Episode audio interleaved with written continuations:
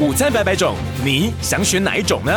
我们准备了政治新闻、国际时事、人文科普、生活新知，给您不一样的观点，不一样的选择。飞碟午餐，尹乃菁掌厨。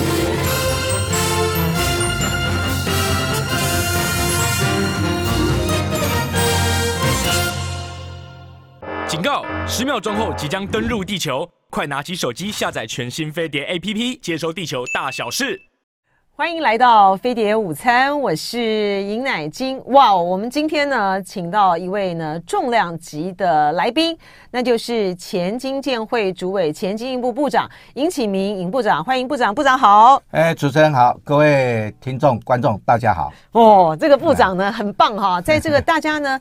非常的关注啊，有关于呃晶片全球大战啊，特别是这场呢是由美国发起的，主要的对象呢是针对这个中国的这个晶片大战，到底它未来的发展和结局会是如何？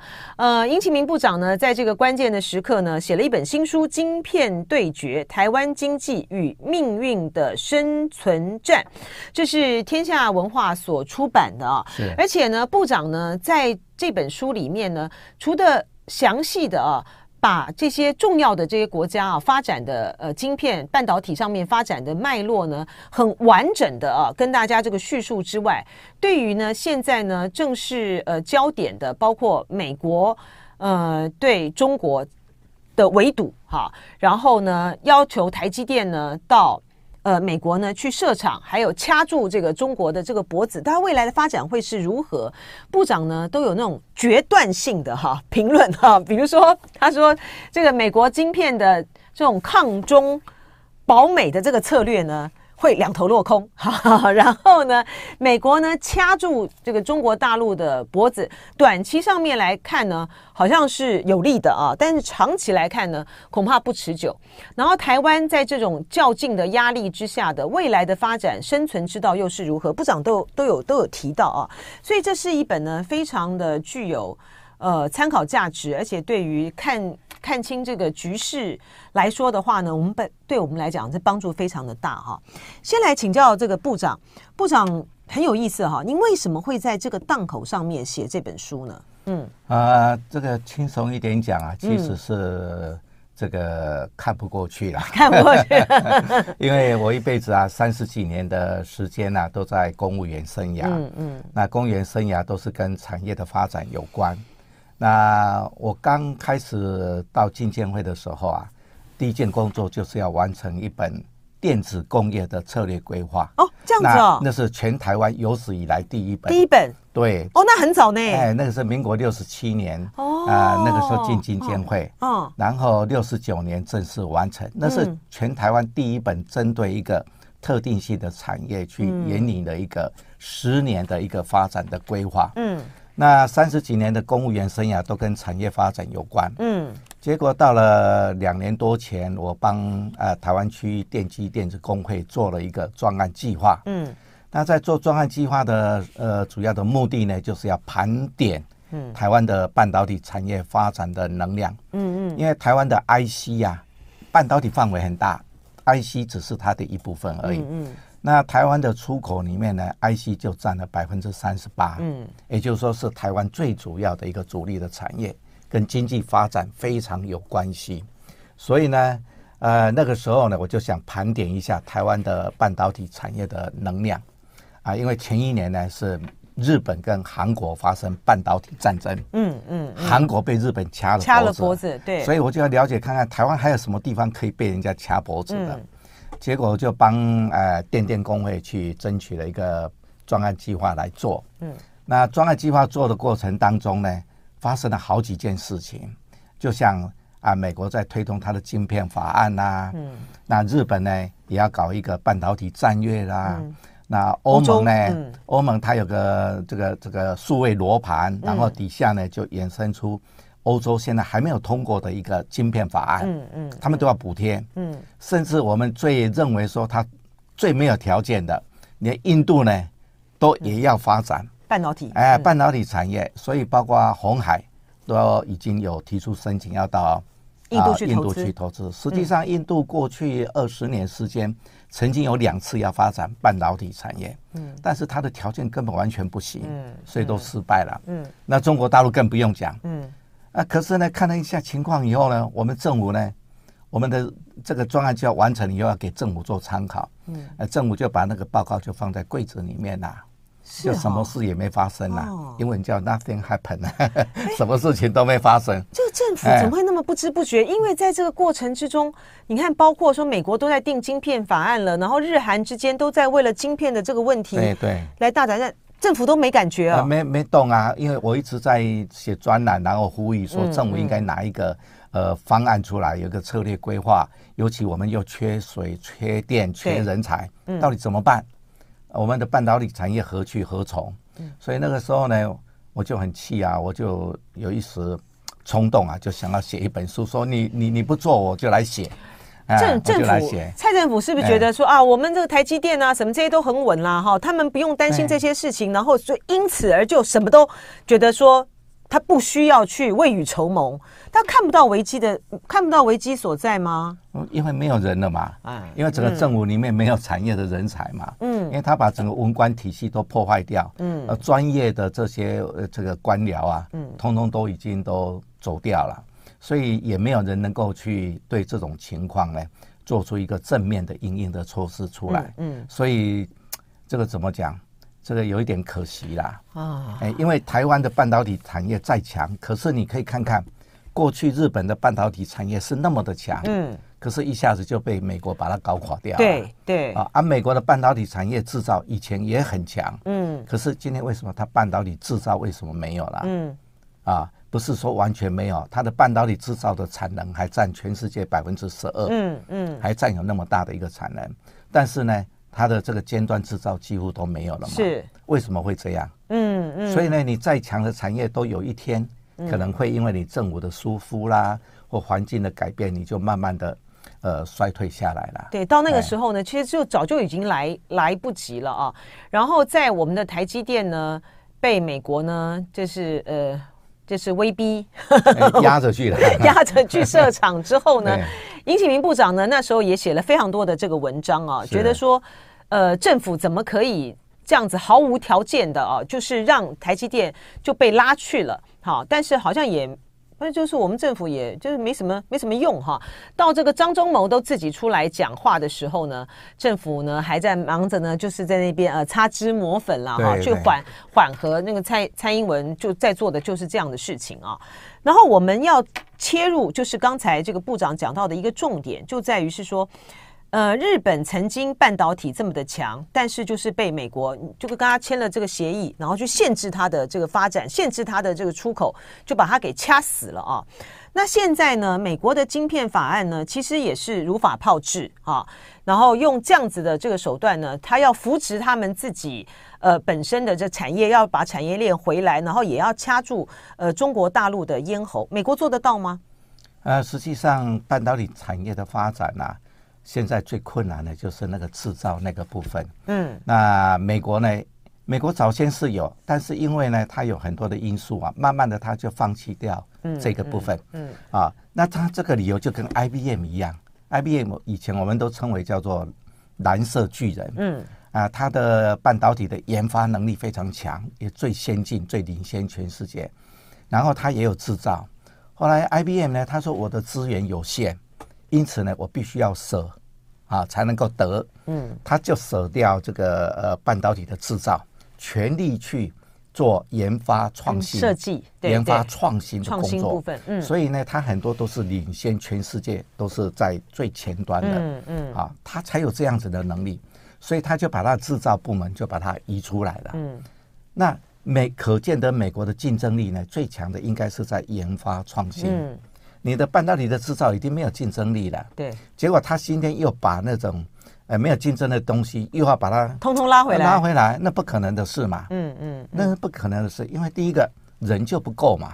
嗯。他没有那么多的人啊。嗯。IBM 就是因为没有那么多的人，所以全部的人都挤到研发创新。嗯。把制造。就丢给了一个公司，叫做格，呃，格罗方德，嗯，我们叫 Global Foundry，嗯，啊，那个格罗方德还在，那他就把制造部门丢给他，然后跟他讲说，我将来所有的晶片你都要全部供应给我。嗯嗯，嗯。甚至呢，他把制造部门给格罗方德呢，还给了他十五亿美金。嗯。照道理来讲，格罗方德应该给他钱呐、啊。对对对。结果呢，他还给了格罗方德十五亿美金，嗯、说你将来呢，呃，技术你要跟得上，而且要。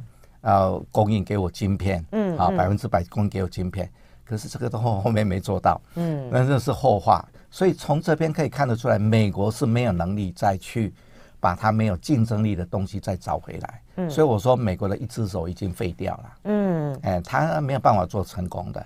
所以我们现在看到，呃，比如说他硬拉台积电去那边设厂之后啊，呃，现在已经传出来，台积电恐怕没有办法。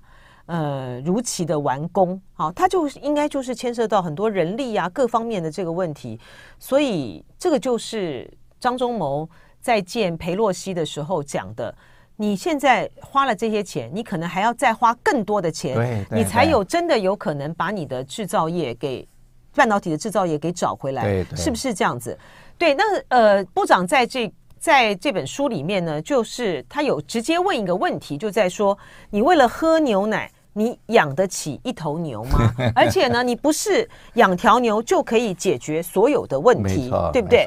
但是他的，但是美国的这样子做哈，他要达到的这个目的，其实呃很很明确嘛哈。他两个，一个就是他把制造业找回来，他要有这么多可以创造这个就业；第二个呢，就是要掐住。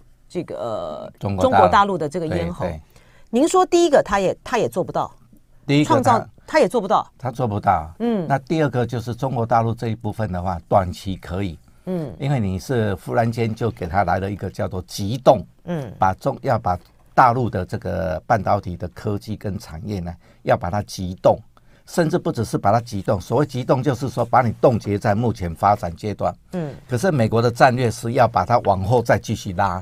嗯，哎，他不是说，哎，你就停止在现阶段的科技就好，他还要在你往后、往后后退。嗯，那大家都知道，中国大陆一发狠的话，很难有事情可以防，可以可以可以呢，可以挡得住他。挡住他。嗯，你光看他以前发展原子弹，他发展两弹一星，他两弹一星就是从中从美国把全学生呢拉回到嗯。嗯中国大陆亲自去写弹道学的讲义呀，然后培养一堆人来发展人造卫星所用的呃呃呃火箭。嗯，所以两弹一星的大工程就是钱学森，都是关键人物。嗯，那技术是附着在谁身上来？技术是附着在三个东西，一个叫人，一个叫软体，一个叫设备。嗯，可是软体跟设备也是人发展出来的。嗯，所以最关键是人。嗯，那中国大陆目前是可以。受限这样，可是中国大陆会慢慢的把人偷偷挖过去。嗯，这一招的话呢，我们从过去历产业发展的历史啊，是是是屡见不鲜。嗯，哎，这一招常常用，所以最近不是也传出来吗？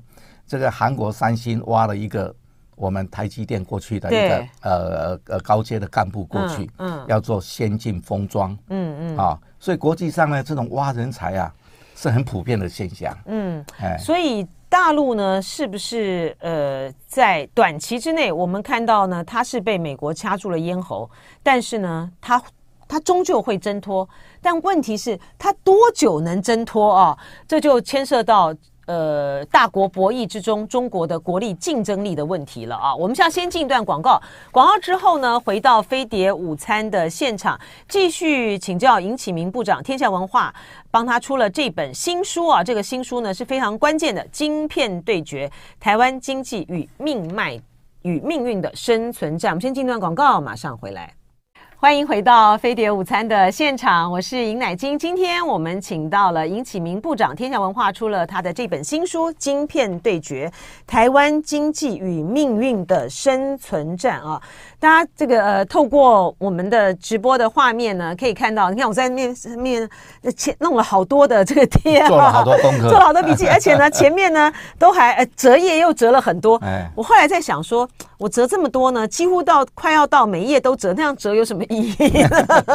因为都很重要啊。里面呢，爬梳了非常清楚的各国发展呃半导体的脉络，还有这个先前在上个世纪的时候呢，呃，美日之间的贸易冲突、贸易大战啊，那如何的呃，美国如何使用这个强制的手段呢，去阻碍了。日本半导体的发展，那现在呢，美国呢又把这个日本呢抓进来啊，他们要来发展呃这个呃联盟的关系，然后要致力在这个二纳米的这个部分呢、其实他的这样的策略呢，其实也是在防着台积电。哈，我们待会儿呢一步一步的请呃尹部长呢来为我们分析啊。那就请教部长，您刚才提到就是说美国现在这个做法呢，它这它的抗中。保美呢，终究会两头落空哈，呃，而且他的现在这个策略对美国本身来讲也是一种伤害，跟大家谈一下。对，对。对嗯，因为这个事情是呃损损人不利己的做法，嗯，因为美国现在采取的对大陆的出口管制措施，所以它的设备商也不能够把设备卖到中国大陆。材料商也不能够卖到中国大陆，设计也不行，通通都不行，设计工具也不行。嗯，所以呢，美国自己的这些本来最强的产业啊，反而呢，他们遭受到损失很大，贸易损失很大。对，然后呢，他这些厂商必须要把他的获利再投进去做研发，嗯，去创新，让他技术不断的进步。可是这些厂商一旦受到这些损失之后，他那些要研发创新的能力就降低了，嗯，所以变成降低了美国这些企业它的研发创新的脚步，嗯，所以那个创新的速度会慢下来，嗯，所以技术的进步不会又那么快了，嗯，所以这个是对美国本身是一个大伤害。因为您刚才提到说，美国其实它最有利的就是在它的创新的部分，对对对对对？对，尤其是在这个智慧财产权方面，在软体方面。很多方面，美国在技术方面都是领先的。嗯，像我们在讲的这个台积电在用的那种 EUV 啊，嗯，呃，EUV 就是这个这个荷兰的艾斯摩尔呢，对，呃，全世界只有它能够做得出来。嗯，里面的光源系统所用的光源系统就是美国的技术，所以美国是在很多技术方面是最领先的。可是他今天在伤害自己。嗯嗯，因为他让自己的这个设备、材料商等等呢。它的营业额呢就衰退下去，嗯，尤其全世界目前半导体的一个市场又面临的不景气，大家都在裁员呐，嗯，哎，所以前几天才有报道啊，这个美光也要裁多少员，对，要裁多少人啊，等等。那你呢？今天就是说没有那么多的盈余可以再投入到研发，投入到新的设备，嗯。那你的技术进步就会慢下来，嗯，所以这个对美国的半导体产业是一个伤害的，嗯，所以很多美国，所以呃，有有人就开玩笑讲说，美国政府在对抗美国产业界，对，真的，而且他他把除了对于设备的这些材料的管控呢，他还扩大到人的部分，扩大到人，而且扩大到晶片，嗯，那那些像 Intel 啦。像在美国的一些半导体厂商啊，他也不能够把高端的晶片卖到中国大陆去，所以他是损损己又不利人，而且管制人这个这个对于这个对于美国的伤害是很大的。啊，人人有两只脚哎，对，所以人会逃跑。嗯，哎，以前、嗯、以前好几年前，几十年前，韩国在发展陆放影机产业的时候啊，嗯，呃，那个时候我们礼拜六都要上班的。那很多日本的工程师啊，都礼拜六下班之后啊，就手提着这个呃呃行李箱，嗯，就直接搭飞机搭到韩国，嗯、然后呢，礼拜天就在那边指导韩国的录放影机的厂商，然后晚上再搭飞机回来日本，神不知鬼不觉，所以韩国的半导体呃那个录放影机产业呢，就这样子快速进步的，所以人是管不住的，人是管不住的，哦、而且这种。本来就是在这个全球化的全球化的体系里面呢，呃，分工哈，美国你负责这个创新啊研发，然后你制造呢到这个呃台湾到中国大陆到东南亚啊，然后呢再回销到这个呃美国的这个市场全球的市场，然后人才的可以这样子流动，它其实是一个很好的分工体系。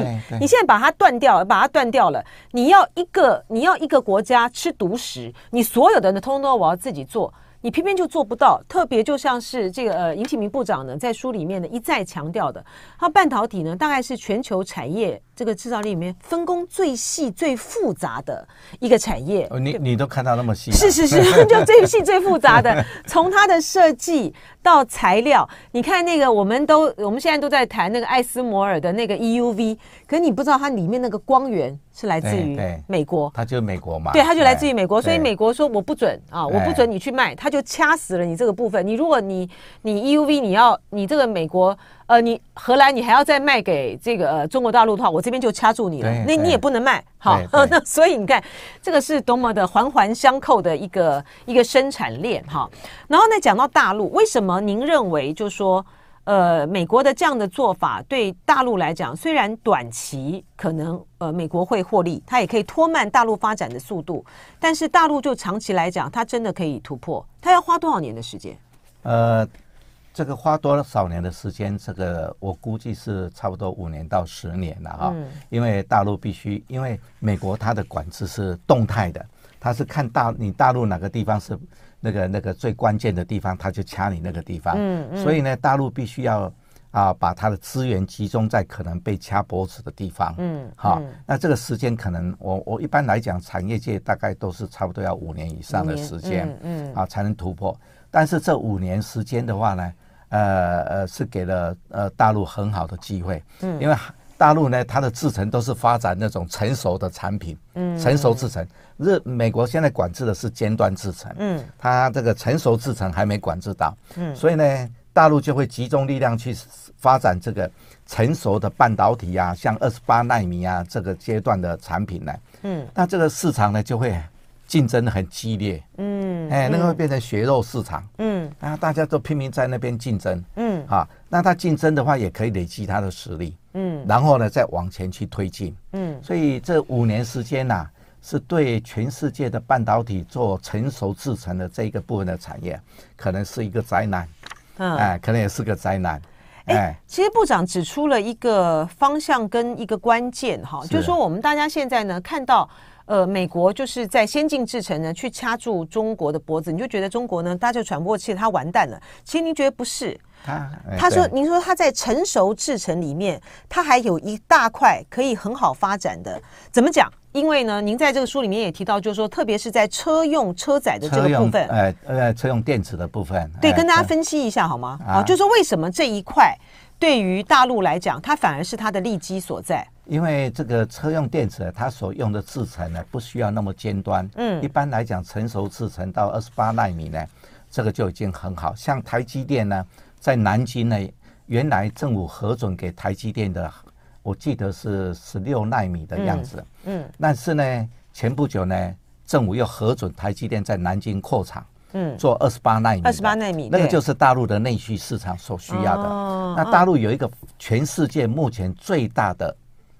积体电路的市场，那是全世界最大的。嗯嗯，所以为什么全世界都要靠大陆的市场机会？嗯，那有这样大的一个市场机会在那个地方，一方面会引诱外面的这些其他国家的业者呢，可能会偷偷的啊，呃，这个把技术啦，或把一些东西把它，呃，出口到大陆去。嗯，那另外一方面，因为中国大陆有地有它自己的那个在地的优势嘛，嗯，它有那么大的市场。那这个汽车本身又是中国大陆现在最新的，尤其您大概知道电动车方面啊，对对，一个高端的就特斯拉，嗯，一个低端的就像比亚迪，比亚迪啊，那个比亚迪呢一直不断的在吃那个市场的占有率，嗯，那里面所用的汽车电子费非常多，对，而且这个电动车。它又是环保趋势下面的必然的必然的发展，所以它的它只会越来越重要。对，一部汽车里面用到这种晶片的数量会越来越多。嗯，好，那一方面就是自自驾也在发展，嗯，自动驾驶也在发展，嗯，另外一方面电动车也在发展，所以呢，整个车辆有关的这种汽车电子呢，呃呃，半导体呢，呃，未来是一个非常非常大的需求。有的人说。以前我们在看研究报告的时候，就是说它的产业链所带动的规模不会输给手机。嗯，哎，手机已经成熟了。对。但是呢，呃，车用的这个晶片的话呢，是另外一个比较成长快速的一个市场。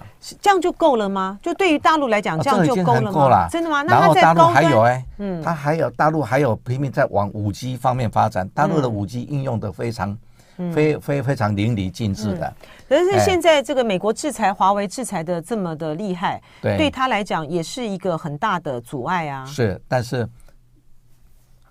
华为是呆呆站在那边让你 让你打吗？不是吗？不是啊，他自己也在找出路，在做研发。嗯，而且呢，你说像大陆的很多的应用市场，物联网的应用市场，AI 它也在进步。嗯，大美国现在管制的是在。超呃超级运算的电脑方面，嗯嗯、啊，super computing 啊，嗯、就是呃快速的运算方面，他怕他用到说军事方面、啊、武器，对，但是军事方面可以突破的范围很多啦，嗯，方法很多啦，嗯，哎，你比方讲一个方法，你美国用一个晶片就可以达到这个速度，嗯。啊或者性能。我中国大陆做不到啊，我就用三个晶片斗起来啊，嗯。啊，那晶片都很小啊，体积没有那么大，啊，嗯，不是像以前真空管那么大，啊，嗯，那晶片那么小，我多用几块晶片有什么关系？嗯，所以，所以他美国也没办法去掐住大陆的脖子，这是第一个原因。嗯，第二个原因有美国的专家指出来，其实大陆所用的晶片，大陆自己都在做，因为它是用什么实验室里面去做出来的。最尖端的晶片，嗯，嗯，那些给军用电子已经够了，而且它那个量不需要太大，不需要大，对，呃，他们说这个实际上大陆已经做到五纳米，哦，真的吗？那个、那个、那个、那个五纳米实验室里面出来给那个呃军事装备上面用的，哦，哦。哎，但是它没有办法量产。嗯，哎，因为、嗯、因为它用小规模的 EUV 就可以了，嗯，小小的机器啊，嗯，它不需要用到说商业生产那种大型的，大的。哦，哎，哎。这个也是，这个也是部长在这个书里面提到，美国呢，它在的它的晶片政策上面的一个很大的一个盲点，就在于是说，呃，他想他想要让台积电。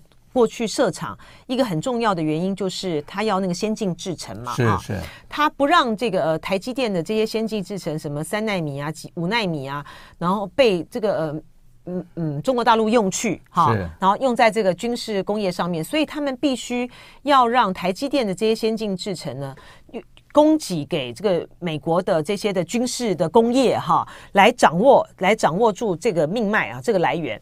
可是部长在里面书里面就提到说。问题是它那个市场不大嘛？是啊，它那个市场不大，军用市场本来就很小，就不大啊。然后你，然后呢，你摆到这个全球的这个商用市场来讲的话呢，你必须要有足够大的这个市场规模，才你美国才能够获利，大家才能够获利嘛，哈。所以他你说这个是不划算的，这是不划算。所以同样的这个思考逻辑到中国来讲的话，您就会觉得就是说。它的军用的部分呢，它只要用实验室的来足以支应，而它在这个呃商用的这个市场上面，它就用车用的这一块就能够去就能够取得一个最大的一个市场的利润，对，不对？对。哦，原来是应该这样，所以您就在这边就提到了说，大陆在发展半导体的时候，它要改变它的发展模式，而且它的产业定位要非常的明确，对，对不对？对对。嗯，哎，它到底是要掌握哪一块？嗯，你你不能。嗯资源有限的情况之下，你什么都要。你像日本只集中在办的设备，嗯，对不对？嗯、或者材料，因为它有还有传统的历史背景在那个地方。日本本来就是在哎重工业方面发展非常强大的，嗯、所以才能够发动啊才、呃、那个那个二次大战，二战啊，对不对？嗯、所以它的工业基础很强，它就发展在它的呃设备跟材料嘛，它的石化工业非常强嘛，嗯，特用化学品非常强嘛，所以它集中在这一块。那过去的话，美国就集中在哎你的专利啦、软体啦、技术研发啦，嗯，对不对？啊，每个国家都集中啊，台湾呢，台湾就集中在制造嘛，嗯，对不对？嗯，啊，每个国家都是，那大陆呢就做那个比较低端的部分嘛。那我们就做火箭的头面头嘛，啊，大陆就做火箭的尾巴嘛，嗯，就类似像这样嘛，啊，这个本来就是一个呃太平世界啊，嗯，啊，结果呢被美国搞得这个样子，嗯，哎，所以您说您在书里面呢也有非常的呃，就是一针见血的啊，认为大陆呢他现在要改变他的政策，首先呢他要放弃就是那种补贴啦，对，好，这个这个很严重，对不对？对，补贴，因为大陆。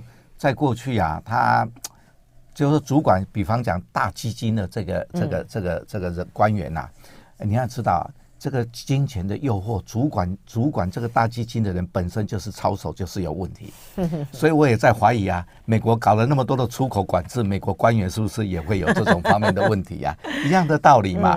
所以可以看到，呃，不止官员被调被被调查，甚至呢。这个补助下去有很多烂尾楼的问题出来，嗯、很多这些都是骗子嘛。嗯，哎，那个就是完全就是因为钱的问题嘛，嗯、钱多不是好事啊。嗯，所以第一个就是说他要放弃这个补贴啦。对。然后你也特别提到说他要去开放这个自由竞争，对不对？对对对，因为你你今天。我们台湾的产业就是从自由竞争长出来，从来没有靠政府，因为这个市市场需要很大，台湾的市场就是那么一点点，嗯，所以台湾的企业都必须要走到国际市场上，嗯，去跟国际性的企业在自由市场上面竞争嘛，嗯，啊，所以大陆方面的话就缺乏这个动力啦，嗯，你要有竞争才会进步，嗯，啊，这是很很很通常的知识嘛。对，但是事实上，就是说，在大陆的体制上面来讲，特别是说，虽然习近平跟这个李强他们都一再强调啊，民营企业的重要性啊，或什么，可是，在这种半导体攸关到科技这个国家命脉上面，就政府的管控和这个力量还是太强了。对，所以他必须要在民间方面的呃这些企业要让他放手，但是在军方方面的话，其实啊。这个不是只有在半导体，很多方面呐、啊，嗯，大陆都是靠着，呃呃，军民通用的，对，这样子的一个策略啊，在发展。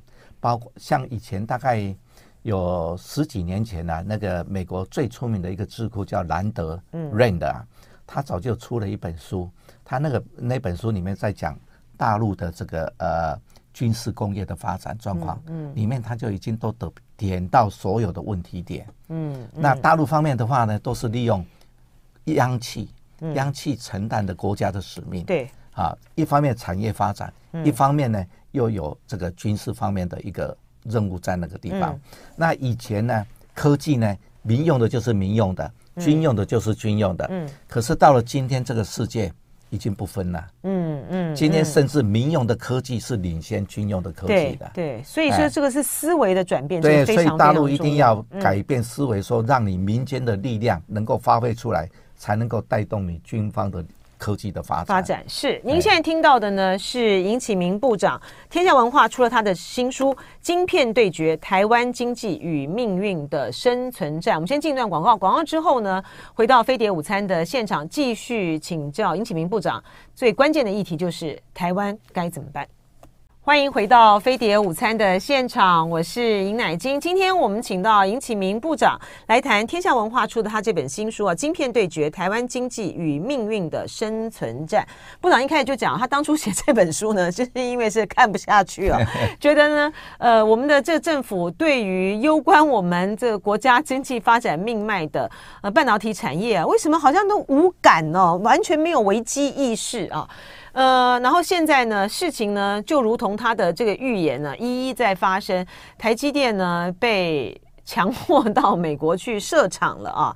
然后这个是美国打的算盘呢，就是呢，一方面呢要把这个半导体掌握在自己的手上，然后呢也要防止呢，因为两岸之间呢好来好往哈，然后很多的这个技术呢，呃，流到了中国大陆。啊，所以呢，他要采取的一种就是这种双重遏制的策略啊。但是呢，部长呢就预言说，如果呢我们呢没有警觉，好好的做策略布局的话，可能会变成对台湾来讲呢是双重的灾难了哈。您为什么这样讲？您就您看到了什么样的一个危机？就说美国他现在把台积电找去了。但是呢，他终究还是不能够放心，他最终还是要自己发展比台积电更先进制成的半导体的技术，是不是这样？对，因为如果诶照最近啊，美国那个前国安顾问 O'Brien 的讲法，嗯，好，他呢是说可以把台积电把它毁掉，嗯，也就是说，如果大陆攻打台湾。对，那美国呢就可以把台积电先毁掉，掉，以免落入中共之手。啊，啊，让让大陆觉得说你取了台湾好像也没什么东西可以了，嗯、所以他就失去了攻打台湾的这个动机，动机就没有了。他的。然后台湾如果被毁了以后，那你美国晶片不是没有了吗？嗯，哎，他讲了一句话，终于露馅了，我才知道他的想法。他说，三星可以做 second source，三星可以替代台积电。啊，所以你可以知道，美国人心里面在想的就是说，除了你台积电以外，我还要再培养第二、第三。哦，其实我有您这样讲，我有我有点起鸡皮疙瘩哎。我我看了仔细看了那个那个前国安顾问讲的话以后啊，我才恍然大悟。我说，原来你打的算盘就是这样。你把台积电毁掉以后啊，那谁能够替你生产你最先进的？那些战机啦，那些火箭方面的这些所需要的晶片呢？嗯，啊，原来他想的就是韩国的，韩国现在有也也有那个三星有一部分的代工啊，他也帮 IBM 做啊，对，他也帮高端做，呃，高通做啊，嗯，对不对？所以他在想的是这个替代的，所以呢，我在猜呢。我还没有得到证实，美国是在培养 second source 啊，嗯，啊，除了台积电以外，而且它上是真的已经在做了，所以呢，嗯，这是我我这几天想的。那、嗯啊、其实呢，在过去一段期间，我想的，他就是在栽培日本嘛。对，没错。因为日本成由八家公司成立了一个 Rapidus，这个 Rapidus 呢，八家公司一起成立的，包括索尼啦、Toyota 啦这些 NEC 啦这些，通通都一起进去的。嗯。它主要的目标就是要发展两纳米。嗯。所以你可以看得到呢。这个美国跟日本签了一个有关半导体方面的一个合作的协议，也在那个地方。嗯，然后 IBM 已经在二零二一年已经发展出两纳米的制程。嗯，所以呢，IBM 也去跟 Rapidus 合作。嗯，啊，要加快它这个半导体的呃研发的制成的研发的呃速度。嗯，然后呢，日本这个 Rapidus 也去跟比利时的 iMac 呢，那是全世界非常知名的。呃，半导体的一个研究机构，嗯，要来合作，所以呢，美国也继续在栽培日本，嗯，变成替代台积电的。我我一直在观察这一点，嗯，那美国你本土没有没关系，但是它有 second source 啊，嗯，这 second source 都是认所谓 second source 就第二个来源呐、啊，那这些第二个来源呢，都是跟美国友好的国家，嗯，除了台湾以外啊，嗯嗯嗯，所以呢，我我就在想说。哦，你今天美国原来是耍这些手段啊？嗯，你美国是根本就是在毁台湾嘛？是，原本这就台积电呢，他到美国去设厂，然后台积电呢也是一再的保证啊，就是说他在嗯台湾呢绝对会保持最先进的制程啊，在美国呢会是 N 减一嘛，对不对？然后那个刚才这个尹部长呢就告诉大家说，这美国呢他就不担心。你说你在呃最先进的制程保留在台湾，对不对？那如果大陆要把台湾给拿下来的话，我先先把台积电给毁了。然后我在外面呢，我已经跟韩国，我已经跟日本呢，已经发展最先进制程了，所以我不担心。嗯，这就就美国就很邪恶，有吗？因为因为啊，那个因为实际上啊，这个美国那个那个国安顾问他讲的话就是说，哎、嗯，如果你把台积电炸掉，嗯，然后呢？大陆来取台湾就失去了动机。对对。可是实际上战争不是为了半导体哎，战争，俄乌战争，战争就是为了战争，为了领土，嗯，为了政治，嗯。大陆要取台湾不是为了台湾的台积电，也不是为了台湾你有什么好东西，他为的是祖国统一那四个字啊，嗯嗯，对不对？他是为了那个主权，为了那个领土。为了那个东西，他可以不顾你什么经济资源，什么你有有多大的对对全世界经济多多大贡献，他可以把你毁掉的。是是美国才担心。对对对对，所以你看看俄乌战争。把全世界搞得这个 通货膨胀、物料短缺、嗯、能源短缺等等，嗯，他才不管你呢，他反正就是为了政治嘛。是，就是说美国才会担心说，一旦发呃，一旦台海之间有战事，台湾被拿走的话，他才会担心他自己被掐住咽喉了 啊。所以他现在在做这个布局。那就是说，那台湾该怎么办？嗯，台湾要突围而出啦。嗯、台湾不是去对抗。嗯，我说我们台湾是小国嘛，哈、嗯，那台湾在大。大这个强国之间的话呢，台湾必须要突围而出。嗯，那突围而出要分成两个方面，第一个你本身要自立自强。嗯，第二个方面的话呢，你要强化你对外的一个不可被取代的地位。嗯，啊，那自立自强，你看看我们半导体材虽然很强，但是它面临的什么问题呢？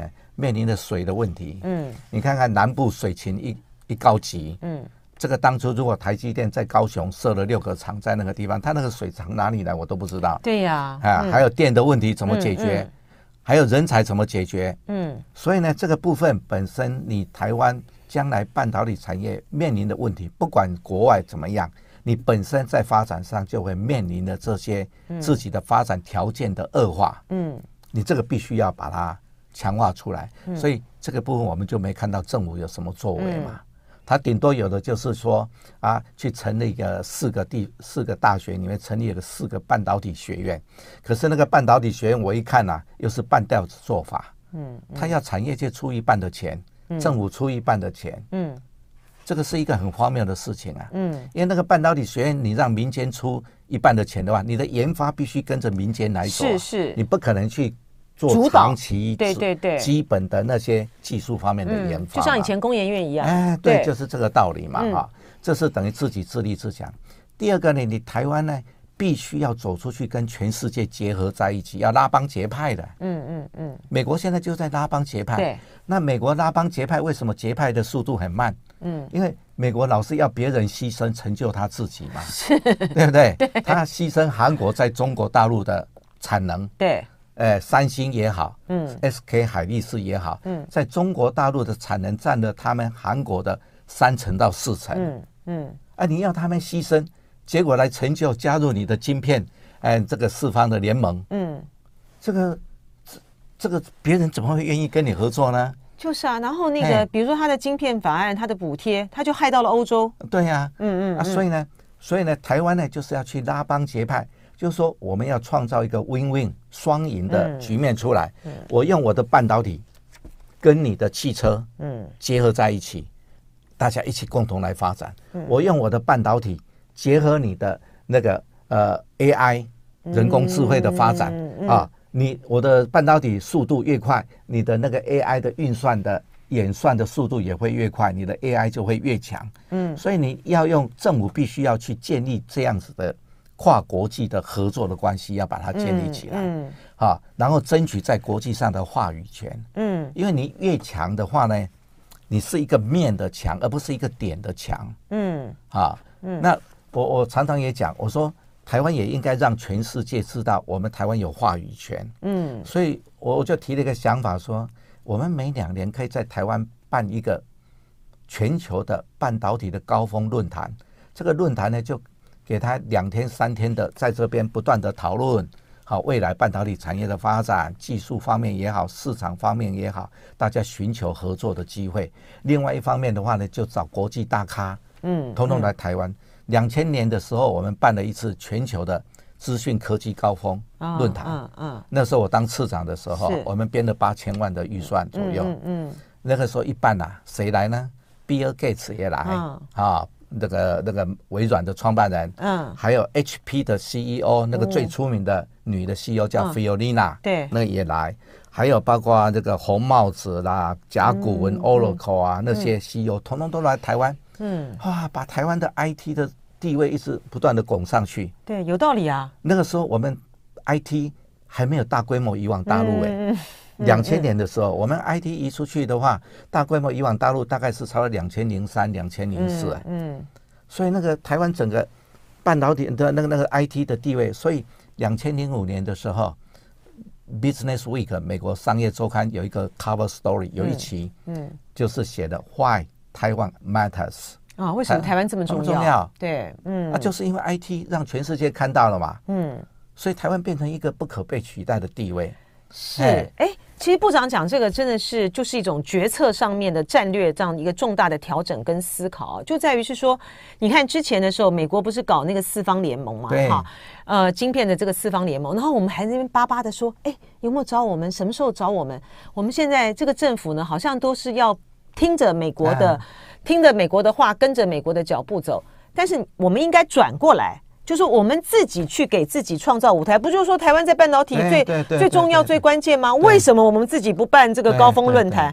然后呢，您刚才讲到说，去争取啊，要有国际的话语权，而且要打开一条不同的一个合作的路，就是您在书上里面提到的所谓的第二条的呃创新创新走廊啊，对。就是说在先进制程的部分呢，美国现在呢掐掐住各国的脖子，对不对？啊，不准大家输往这个中中国大陆。